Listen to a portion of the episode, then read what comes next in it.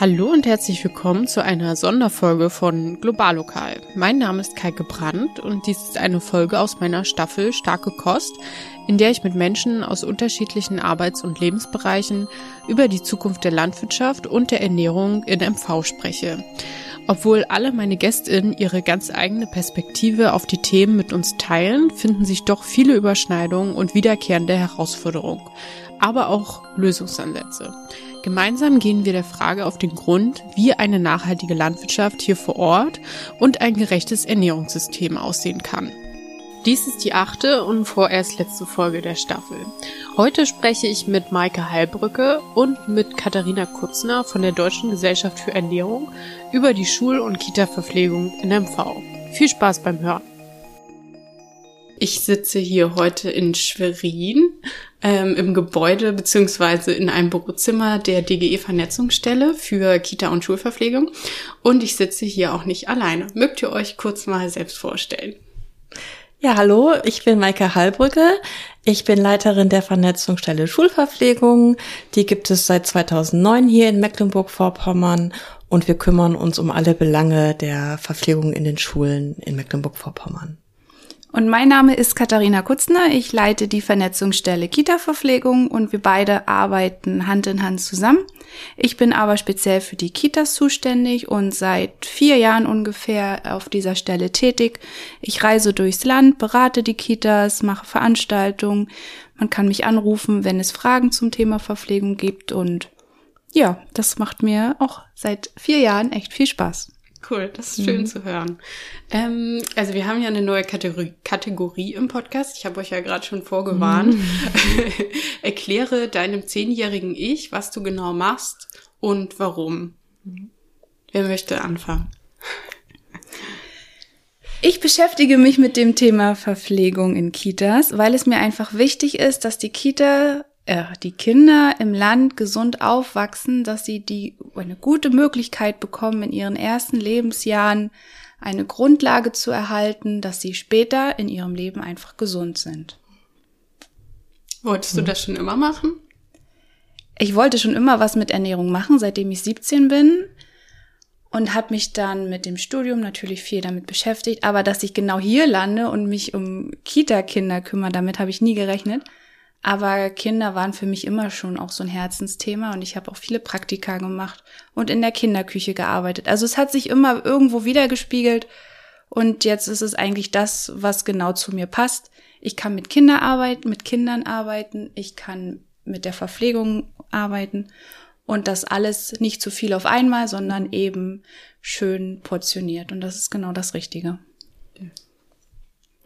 Ja, mein zehnjähriges Ich. Ähm, ich bin nicht mit Schulverpflegung groß geworden. Äh, also ich habe früher als zehnjähriges Kind zu Hause gegessen ähm, und irgendwie kompensiere ich das jetzt wohl anscheinend. ähm, und ich würde, glaube ich, meinem zehnjährigen Ich erzählen, dass ich mich darum kümmere, ähm, wenn es Kindern in der Schule, die in der Schule essen, nicht schmeckt, äh, wenn die wenn die Fragen haben, wenn die sich vielleicht auch ähm, ein besseres Essen haben möchten, anderes Essen haben möchten, ähm, da können sie sich an mich wenden äh, und dann können wir gemeinsam überlegen, was es denn braucht, dass das Essen in der Schule besser wird. Mhm. Und wie, wie können diese Kinder euch erreichen? Telefonisch, über E-Mail. Wir freuen uns immer, wenn Schüler uns ansprechen, die ähm, aus Eigeninitiative heraus aktiv werden und das aktiv was in der Schulverpflegung verändern möchten. Mhm. Und was? Ach so, möchtest du? Na, die Kita-Kinder an sich können mich ja leider nicht anrufen, aber die Eltern natürlich und das machen sie auch ganz, ganz oft. ja. Und also funktioniert das gut oder gäbe es vielleicht eine Möglichkeit, dass die Partizipation der SchülerInnen und der Kita-Kinder zum Beispiel höher ist? Also könnte man da irgendwas machen in die Richtung? Also bei den Schülern auf alle Fälle, da sehen wir immer wieder, dass ähm, die Wünsche der Schüler gar nicht mit beachtet werden, dass wir, dass wir, wenn wir zum Beispiel Empfehlungen geben, fragen Sie doch mal die Schüler, was möchten Sie überhaupt oder was brauchen die überhaupt?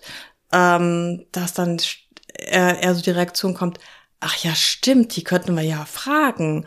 Und äh, wir erleben auch dann eine ganz tolle Reaktion von Seiten der Schüler, die auch sagen, ähm, ja, ich möchte mich gerne beteiligen, weil es interessiert mich, mir ist das Thema wichtig.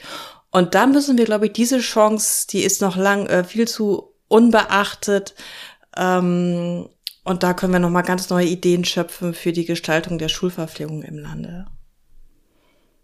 Ja, was ich vielleicht noch dazu ergänzen würde, dass viele die Vernetzungsstelle gar nicht kennen, wenn sie irgendwie darauf aufmerksam geworden sind durch Internet oder durch Zufall, dass ich dann ganz oft höre, oh, ich wusste gar nicht, dass es die Vernetzungsstelle gibt, weil es einfach noch sehr unbekannt ist. Aber wir können schon wirklich was tun. Wir können unterstützen, wir können vernetzen und wir können auch meistens was schaffen, was dann für die Beteiligten auch besser ist im Nachhinein. Wir können nicht immer die kompletten Probleme lösen, aber unterstützen können wir eigentlich in den meisten Fällen. Mhm. Und neben der Partizipation, also eben die Leute mit einzubeziehen, die das Essen am Ende dann wirklich essen, was gehört noch zu einer guten Schulverpflegung? Der Raum zum Beispiel, die mhm. Rahmenbedingungen, dass die SchülerInnen genug Zeit haben äh, zu essen. Es ist ja, die, wir dürfen nicht vergessen, die Schulverpflegung, es ist eine Pause, die dient der Erholung und dementsprechend sollte Zeit da sein, dass die Schüler in Ruhe essen können, dass sie nicht gehetzt werden, dass sie, ähm, dass sie das, dass es ein netter, freundlicher Raum ist, wo, wo sich die Schüler gerne aufhalten, dass ein Angebot dort zu finden ist, was die Kör äh, Schüler nicht veranlasst, ähm, zum Supermarkt zu gehen, sondern dort zu bleiben und dort in Gemeinschaft zu essen. Oder dann, dann natürlich auch das Thema zum Beispiel Ernährungsbildung, dass solche Dinge miteinander verbunden werden, dass was im Unterricht gelernt wird, in der Mensa wiedergefunden wird, dass vielleicht auch ähm, die Schüler als Kunden gesehen werden, dass vielleicht auch Abwechslung dort herrscht, sei es mit ähm, Aktionswochen. Ähm, wir haben nächstes Jahr, die wir haben dieses Jahr Fußball-Europameisterschaft, wir haben Olympische Spiele. Das sind alles Themen, die man auch wunderbar in der Mensa und in der Schule gleichermaßen mit ähm, verbinden kann und berücksichtigen kann im Angebot. Und ganz besonders auch die Motivation derjenigen, die eben das Essen vorbereiten. Also wenn da Leute sind, die richtig Bock drauf haben, die Engagement zeigen und die selber auch so eine Liebe da ganz doll reingeben in das Ganze, dann ist das ein ganz, ganz anderes Thema, als wenn da jemand hingestellt wird und das Essen 30 Mal auftut das kommt dann bei den Kindern ganz, mhm. ganz anders an. Wir hatten mal eine Veranstaltung und da hat einer auf so ein Flipchart geschrieben, Liebe auf dem Teller. Ja. Und das ist bei uns so hängen geblieben, weil wenn Liebe auf dem Teller ist, dann sieht man das und dann schmecken die Kinder das mhm. auch. Also das ist auch ganz, ganz wichtig, dass es einfach Spaß macht, das Essen zuzubereiten und den Kindern zu geben. Weil man macht ja auch was Gutes für die Kinder, wenn man gutes Essen gibt. Mhm. Es ist für die Zukunft der Kleinen. Ja. ja, oder auch so, so Dinge, dass die Ausgabekräfte und die Schüler sich kennen, ne? dass, dass die, ähm, dass sie voneinander wissen und dass sie die Ausgabekräfte vielleicht nicht ähm, das persönlich nehmen, wenn der Schüler vielleicht gerade schlecht drauf ist, weil er eine Note versemmelt hat, aber genauso andersrum, dass die Aus, äh, der Schüler auch die Ausgabekraft kennt und weiß, ich kann hier meine Wünsche lassen oder ich weiß, die hat auch Stress den Vormittag, dass man da mehr Verständnis füreinander findet. Und also die Gemeinschaftsverpflegung hat ja sehr großes Potenzial und das, was sie alles beschrieben hat, findet man das auch in MV wieder oder wie ist da der Unterschied sozusagen ähm, mhm. zu dem Stand, wie es jetzt ist? Wie ist vielleicht auch euer Person, persönlicher Eindruck davon? Ja, es gibt ja die DGE-Qualitätsstandards von der Deutschen Gesellschaft für Ernährung die jetzt in der sechsten Auflage bereits sind und die wurden sowohl für die Schule als auch für die Kita in Mecklenburg-Vorpommern im Gesetz festgehalten. Es ist aber allerdings kein Muss, sondern es ist eine Empfehlung, dass man sich an diesen Standards orientieren soll. Aber wir handeln danach und wir empfehlen auch danach, weil das, was da drin steht, einfach ein guter Leitfaden ist. Wenn man sich an alles halten würde, was drin steht, dann wäre es die optimalste Verpflegung, die es gibt. Aber es ist jetzt kein muss, dass man anfängt und komplett alles auf den Kopf stellt, sondern wenn man beginnt, kleine Sachen zu ändern, sich auf den Weg macht, dann hat man, glaube ich, schon eine ganz, ganz gute Verpflegung. Und wir können einfach nur allen empfehlen, sich den DGE-Qualitätsstandard mal zur Hand zu nehmen, mal drin zu lesen und einfach an diejenigen auch weiterzutragen, die an der Verpflegung beteiligt sind. Und da hat das Land mit der Empfehlung ja schon was ganz Gutes gemacht. Müssen wir jetzt schauen, wie wir damit mhm. eben weiterhin umgehen. Ja, wir sehen, wir sehen schon, dass in den Einrichtungen, die sich dem, dem Thema Kita-Schulverpflegung, ähm, dies, was sie sich auf die Fahnen geschrieben haben, äh, dort was zu verändern, zu verbessern, dass die schon, ähm, dass wir da schon Situationen finden, die sind ähm, entsprechend in, in Teilen der Standards, sei es von Raum, sei es von äh, Speisenangebot, Partizipation. Ähm, aber genauso haben wir, also wir können im, im Land sagen, wir haben die gesamte Bandbreite von einem guten vorbildlichen Beispielen bis zu ähm, Beispielen, wo das Essen quasi ähm, einfach nur ausgegeben wird, ohne weitere ähm, Begleitdinger. Ich glaube, also du hattest ja mal einen Vortrag gehalten, wo du auch ähm, eine Umfrage bei den jeweiligen Schulen vorgestellt mhm. hast. Und da war diese Bereitschaft mitzuarbeiten, glaube ich, auch nicht so hoch, oder? Von den Schulleitungen und so weiter. Ja, es ist, ist so die, ähm, was, was uns, glaube ich, voranbringen würde, ist, wenn, wenn wirklich alle Akteure gemeinsam ähm, sich das Thema, dem Thema Schulverpflegung annehmen. Also dass das äh, Schulleitung, Schüler, Schulträger, Speisenanbieter gemeinsam sich zusammensetzen und überlegen, ähm, was möchten wir, was können wir, was ist finanzierbar, das dürfen wir auch nicht vergessen. Ähm, und dort einen gemeinsamen Weg finden, äh, wie die Schulverpflegung in der Kommune, in der Schule ähm, umgesetzt und gestaltet werden kann. Mhm. Mhm.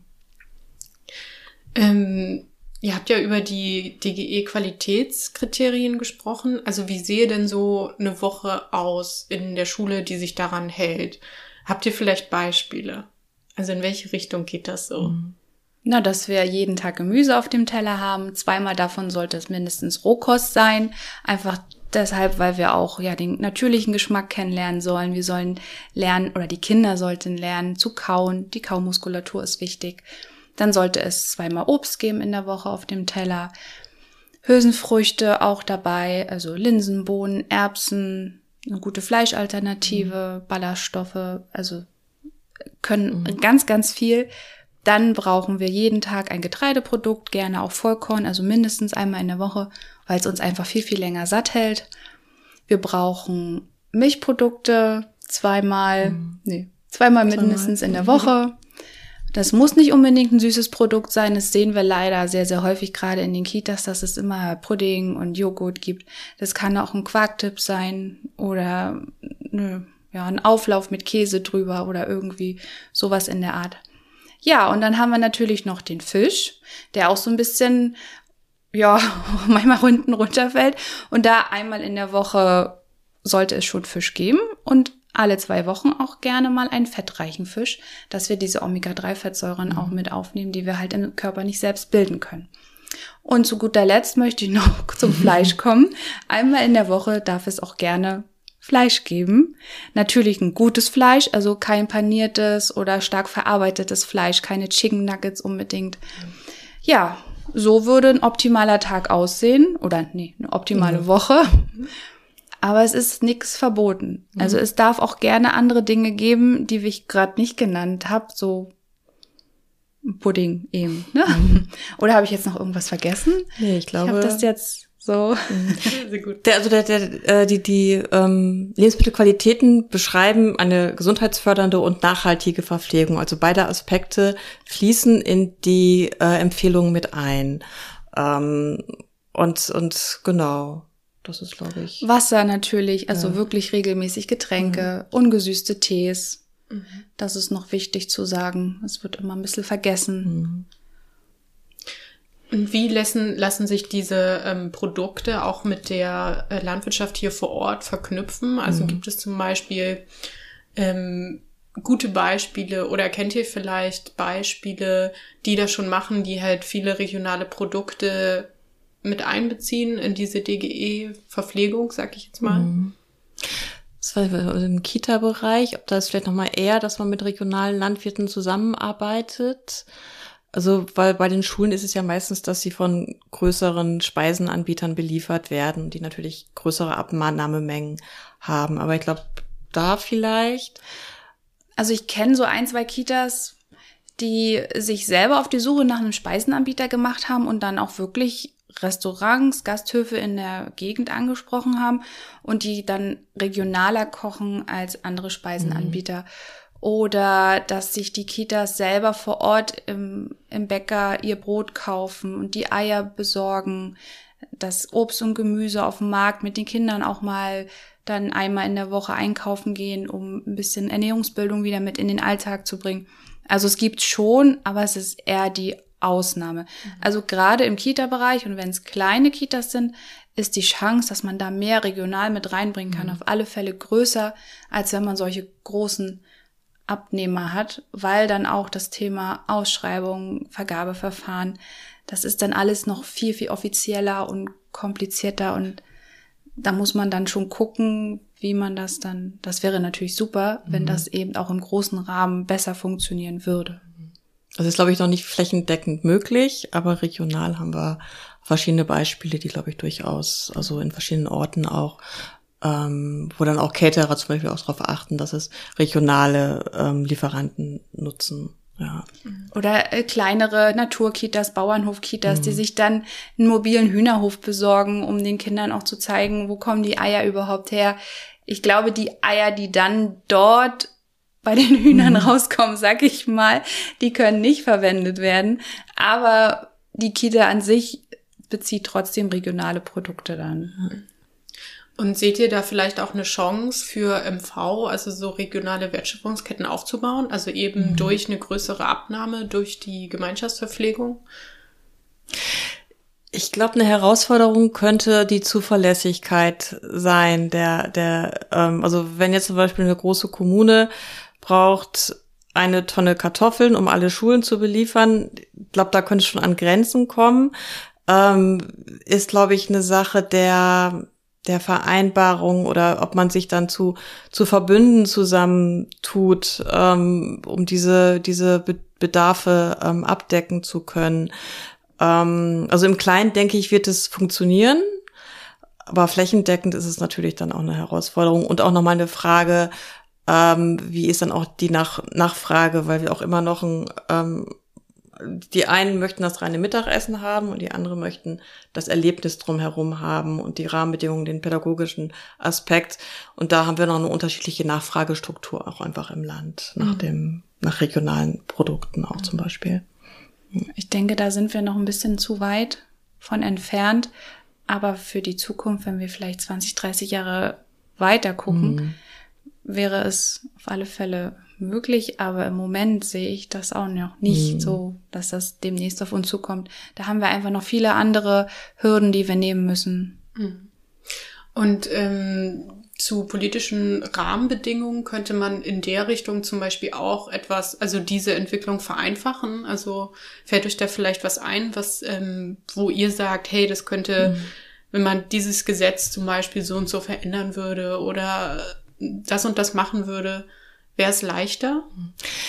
Vielleicht nicht direkt im Gesetz, aber vielleicht könnte man nochmal auf, den, auf, auf die Ausschreibung zum Beispiel achten, dass man da auf, auf ähm, Produkte auf einem Umkreis von 30 Kilometern zum Beispiel zurückgreift, dass man da nochmal ähm, darauf hinweist oder dass man Anfahrtswege ähm, nicht länger als 30 Minuten zum Beispiel mit ausschreibt, um da vielleicht ähm, auch eine gewisse Regionalität auch mit fördern zu können. Ja, wenn ich jetzt so zurückgucke, bevor ich geboren wurde, zu DDR-Zeiten, da wurde ja in jeder Kita selber gekocht und da wurden die Produkte halt auch sehr regional beschafft. Das war eigentlich, wenn man es so nimmt, ein optimaler Zustand. Und wenn das wieder möglich wäre, dass die Kitas eben die Chance haben, selbst zu kochen, Koch einzustellen, eine Hauswirtschaftskraft, genügend Personal, um sich um die Kinder zu kümmern, das wäre eine super Voraussetzung, um sich eben auch wieder mehr dem Essen widmen zu können. Weil das ist ja überall ausgelagert. Das macht ja kaum noch eine Kita selbst. Das wird von ganz weit her gebracht. Und wenn da die Kitas mehr gestärkt werden, glaube, das wäre eine gute Möglichkeit, um dafür Verbesserungen zu sorgen. Also wir brauchen mehr Personal in den Kitas und wir brauchen Kitaküchen. Mhm. Also frische Küchen. Dann. Frische Küchen, ja. genau. Okay. Ähm, ich wollte euch noch eine Frage stellen, eine ähm, Überraschungsfrage.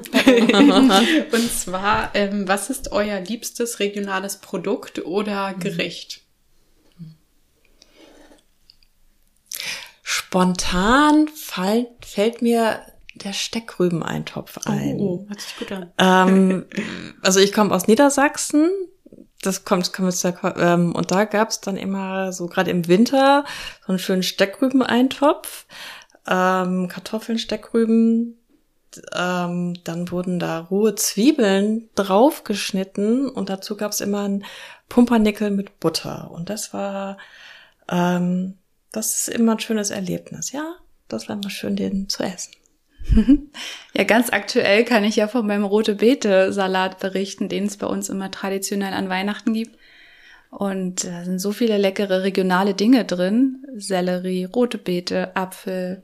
Und der ist super lecker. Mhm. Gibt's bisher leider nur einmal im Jahr. Aber vielleicht schaffen wir es ja den auch noch ein zweites Mal zu machen. Ja, das hört sich beides sehr gut mhm. an. Ähm, jetzt komme ich zur Abschlussfrage schon. Und zwar, was wünscht ihr euch für die Zukunft? Wie könnte die Gemeinschaftsverpflegung aussehen?